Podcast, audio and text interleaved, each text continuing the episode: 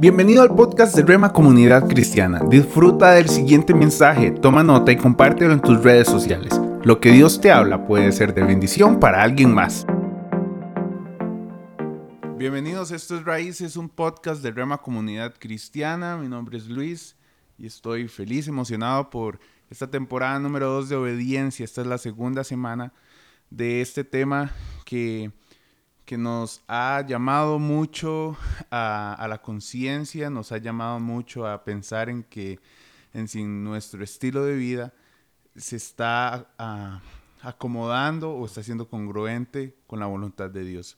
Hoy estoy acompañado con eh, el pastor Daniel Montero. Pastor, ¿cómo estás? Eso, Luchito, gracias a Dios, muy bien. Saludos a todas y a todos los que nos están escuchando. Buenísimo. Paz, em, bueno, Normalmente siempre pregunto las motivaciones y todo lo que lo llevó a escribir en esta semana, pero esta vez cambió y de Hebreos que tuvimos el mes pasado con el mes de fe, en, marzo lo vemos escribiendo acerca de Pablo. ¿Cuál fue su motivación y qué es lo que lo atrae a escribir de Pablo en este mes de la obediencia? Bueno, eh, quienes me conocen de cerca sabrán que uno de mis escritores favoritos de la Biblia es el apóstol Pablo. Pablo fue un hombre que se distinguió por un nivel de revelación muy profunda y a la vez muy práctica de lo que es el Evangelio de Jesucristo. Un hombre que tuvo una vida de contrastes dramáticos. De hecho, en el devocional del día lunes vimos el testimonio de conversión de Saulo, el que posteriormente fue llamado el apóstol a los gentiles, el apóstol Pablo. Entonces, sin duda, Pablo ha sido siempre un personaje que me ha cautivado el estudio de sus cartas, de la doctrina bíblica, de la revelación de Cristo, de la aplicación de la vida cristiana del Evangelio. Sin duda es un hombre que admiro y que agradezco al Señor le haya permitido escribir estas epístolas tan maravillosas que han edificado poderosamente mi vida. Así que me encantó que me haya tocado Pablo para poder hablar acerca de la obediencia, un hombre que no solamente la predicó, sino que la vivió en su vida misma, en una obra de conversión absolutamente dramática. Pastor, en, el segundo día específicamente veo que el tema trata de la obediencia a la fe. ¿Cómo conecta usted eh, con el mes pasado que habíamos visto de fe con este mes? Em, ¿Será que, comentaba yo la, semana pasada con Eliezer, ¿será que para poder obedecer tenemos que fortalecer primeramente nuestra fe eh, o es parte?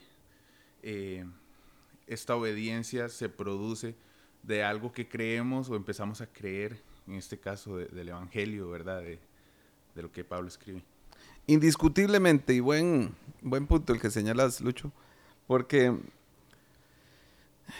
el Señor hace un desafío a que creamos en Él, pero es un, desafío que luego se demuestra en un acto constante de obediencia.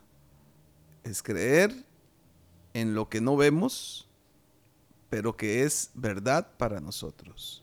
Dice Hebreos, como lo vimos en el mes anterior, Hebreos 11 define la fe como la certeza de lo que se espera la garantía, la seguridad de lo que no se ve.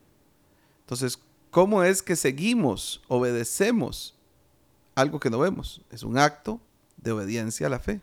Nosotros, los creyentes, los discípulos y las discípulas de Cristo, somos llamados a experimentar esta clase de obediencia a una fe que Jesús fundó en nuestros corazones a través de la obra del Espíritu Santo. La pregunta es, ¿por qué creemos? Creemos por una obra espiritual que el Señor hizo en cada uno de nosotros a través del Espíritu Santo. ¿Cuál es la misión del discípulo? La discípula. Obedecer a la fe. Obedecer eso que hemos creído y hacerlo crecer cada día en nuestras vidas. Y eso nos conecta a la motivación de todo este proyecto Raíces, que es justamente abocarnos a tener una relación constante, profunda, personal y le hemos llamado también apasionada con nuestro Señor cada día, buscándolo a través de su revelación escrita, a través de la oración, a través de ese tiempo de glorificación, de exaltación y de adoración, a través de la comunión, quiero reconocer eso, a través de la comunión con los hermanos y hermanas en la vida congregacional. Es una magnífica, forma de vivir a Cristo y de experimentarlo a través de la comunión los unos con otros, a través de vivir nuestra fe en comunidad y e, efectivamente, eh, como lo estoy señalando aquí en este comentario, basado en el libro de Romanos 1, cuando el apóstol Pablo, hablando de su llamado apostólico, dice que él fue llamado a persuadir a las naciones para que obedecieran a la fe. Bueno, un llamado que también todos nosotros tenemos de a nivel individual y a nivel eh, social. Somos llamados a obedecer la fe cada día. Y es ahí donde los dos temas se conectan. Fe con obediencia. El fundador de nuestra fe, Jesucristo. Y Él ahora desea está eh, interesado en que nosotros le obedezcamos cada día y que obedezcamos esta fe que Él ha puesto en nuestros corazones. Qué maravilloso Hebreos 11 nuevamente. Pues dice que de las cosas que no se ven, fueron hechas las cosas que se ven. Así que un día nuestros corazones estaban desnudos, estaban vacíos, estaban huecos, pero vino el Señor con su espíritu y puso una semilla de fe y esas semillas hay que hacerla crecer constantemente. Y la obediencia es la forma mediante la cual cada día podemos acercar, acercarnos a este crecimiento espiritual que necesitamos como discípulos de Jesucristo. Pienso en, en, el modelo que, que, hemos estado viendo la semana atrás también con el tema de obediencia que se podría conectar con esto, es que pienso en un pasaje en especial dice que el que afirma creer en Él debe vivir como Él vivió, hablando de Jesús. Ese deber eh, es una invitación a obedecer a todo aquel que se hace llamar discípulo o discípula de, Jesús. Em, Pablo también es muy intencional con, con el, ser o imitar a Jesús en mucho, hasta como él habla. Un día de estos hablábamos que cómo, cómo se parecen los discípulos o las nosotros los que nos congregamos acá en Rema o cualquier persona que se congrega en cualquier otro lugar normalmente imita o habla como el pastor habla, ¿verdad? Y a veces nos, se nos hace fácil identificar a una persona de otra congregación, de otro lugar, su manera de hablar proviene, hasta uno entiende, ¿verdad? El, obedecer también invita a imitar, a, en este caso, a, Jesús, que, que es lo que conversamos la semana pasada pero yo quiero preguntarle a usted, pastor. Hemos hablado de obediencia, pero ahora la desobediencia. ¿Cómo nos puede afectar a uno? En el tercer día habla de, de obediencia, la obediencia de uno. Y específicamente el versículo de Romanos 1.9. Y, y habla de la desobediencia. ¿Cómo se podría resumirnos esto o, o cómo podríamos conectarlo? Un capítulo además impresionante por el contraste que Pablo hace con Jesús y Adán, ¿verdad? Incluso el texto bíblico llama a Jesús el segundo Adán. Y entonces, claro, el contraste está entre el primer hombre, el primer ser humano en la tierra, eh, Adán, que fue un hombre que pecó y que ese pecado consistió en la desobediencia desobediencia que luego acarrearíamos todos los seres humanos en representación a Adán, pues ya al pecar el primer ser humano heredó en la raza humana una naturaleza caída, una naturaleza de pecado. Pero en el plan perfecto de nuestro Dios, en aquella promesa indiscutible que está en el mismo capítulo 3 de Génesis, donde el Señor estableció que habría una misión de restauración, allí aparece Cristo. Y Romanos capítulo 5 entonces nos permite ver cómo el Señor perfecciona su obra de restauración en una humanidad perdida, muerta en el pecado, a través del precioso Jesucristo, del sacrificio divino que él hizo por obediencia y por amor. Entonces, como un acto de obediencia desvirtuó un acto de desobediencia? Por supuesto, este es el gran fundamento de nuestra fe, como el sacrificio de Cristo, único, suficiente, irrepetible, fue suficiente para nuestra redención y justificación, para nuestro perdón. Ahora, todos aquellos que creemos en Él, hemos recibido este regalo de salvación, este regalo de regeneración de nuestra naturaleza muerta, ahora en una naturaleza de vida y de vida en Cristo Jesús. Entonces, el riesgo de la desobediencia, creo que del mismo libro de Génesis está establecido. El riesgo es perecer, es, morir, es la muerte espiritual, es hacer lo que a Dios le desagrada, es vivir una vida de rebeldía, fugitivos al orden de Dios, a la voluntad de Dios, en una permanente este, rebeldía.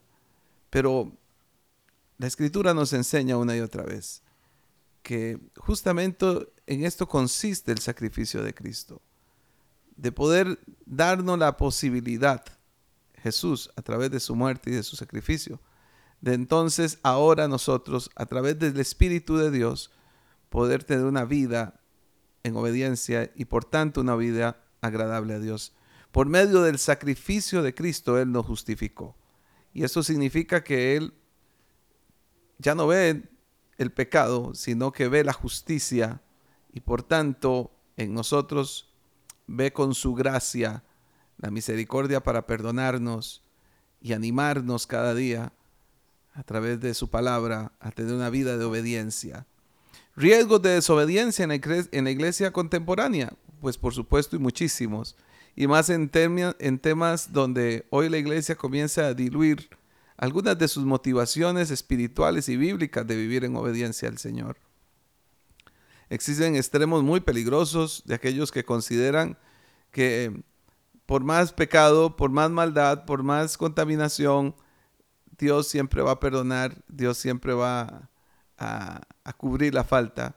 Pero no, hemos, no podemos pasar desapercibido que la gracia del Señor merece responsabilidad en la vida de un discípulo y una discípula de Cristo.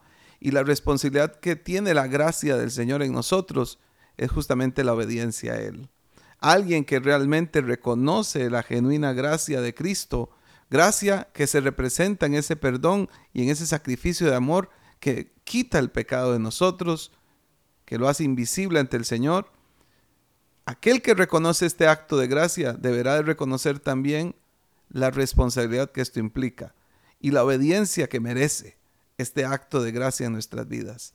Hoy, en un tiempo donde parece diluirse el tema de la responsabilidad por una enseñanza doctrinal errónea en muchos casos, tenemos los discípulos de Cristo la responsabilidad de volver a la obediencia, de volver a la obediencia de la palabra del Señor y tener una vida cada uno conforme a la voluntad de Dios, una vida eh, conforme a los mandamientos y a lo que la Escritura nos ha llamado a vivir, una vida en pureza, en obediencia, en santidad, una vida en amor, una vida en comunión, aun cuando hoy seguimos enfrentando los, los embates de una naturaleza pecaminosa, Lucho, porque aún tenemos una naturaleza de pecado, esta va a ser quitada cuando Cristo venga, o cuando muramos, lo que suceda antes. Si morimos, ya esa naturaleza de pecado se pierde porque vamos a de Cristo, vamos a estar con Él. Y cuando Cristo venga, Él nos ha prometido una regeneración absoluta, incluyendo un cuerpo para vivir en la eternidad. Pero mientras estos acontecimientos suceden, la gran virtud que tiene el discípulo y la discípula de Cristo es que, a pesar de que hay una naturaleza de pecado, ahora ella ya no gobierna ya ahora ella no hace que vivamos de una forma liberal ni automática con respecto al pecado. Ahora vive el Espíritu Santo en nosotros, que nos convence de pecado, pero que también nos da la fuerza para soportar la tentación, para vencer esa tentación en nuestras vidas. Y por tanto, el Espíritu de Dios nos capacita para vivir en victoria, venciendo el pecado y no deslizándonos hacia la tentación. Hoy el gran llamado de la palabra del Señor en nuestras vidas, y que es el llamado de Pablo en muchas de sus cartas, es justamente a negarnos a este pecado para obedecer a Cristo y así entonces conseguir el objetivo que todo discípulo tiene, que es hacer una adecuada administración de la gracia de Cristo.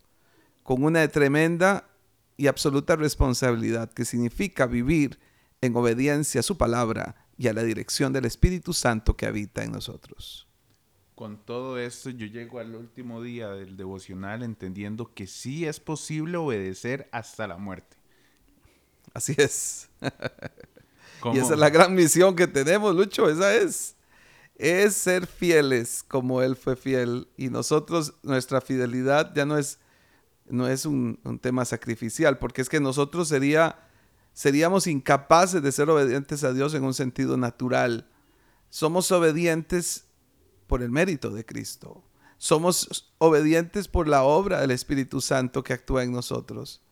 Somos obedientes porque la palabra de Dios es viva y es eficaz. Sería insuficiente para un ser humano intentar ser obediente a Dios por sus propios, propios méritos. Somos capaces de ser fieles hasta la muerte porque Él lo logró por nosotros. Somos llamados a ser obedientes porque Él fue obediente hasta la muerte, porque lo hizo primero, porque Él ocupó nuestro lugar, porque sobre Cristo vino el sacrificio, humillándose a sí mismo y haciéndose obediente hasta la muerte.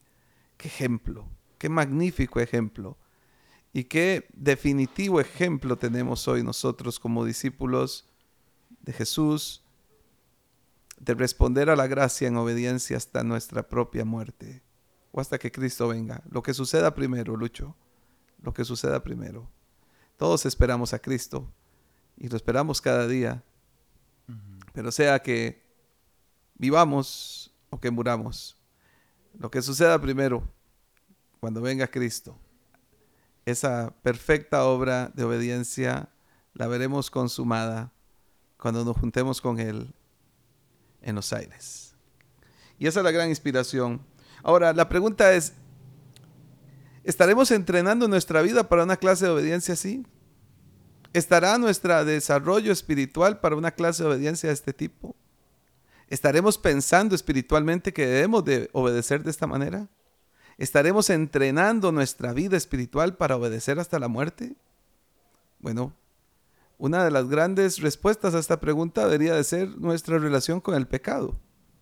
en tiempos donde, insisto, el pecado está a la puerta, al acecho, donde algunos intentan conciliar una vida de fe viviendo en el pecado, creo que aceptando una vida de pecado en sus vidas, creo que es un error contundente que amenaza con el objetivo de lograr la tarea de ser, obedientes al Señor hasta la muerte.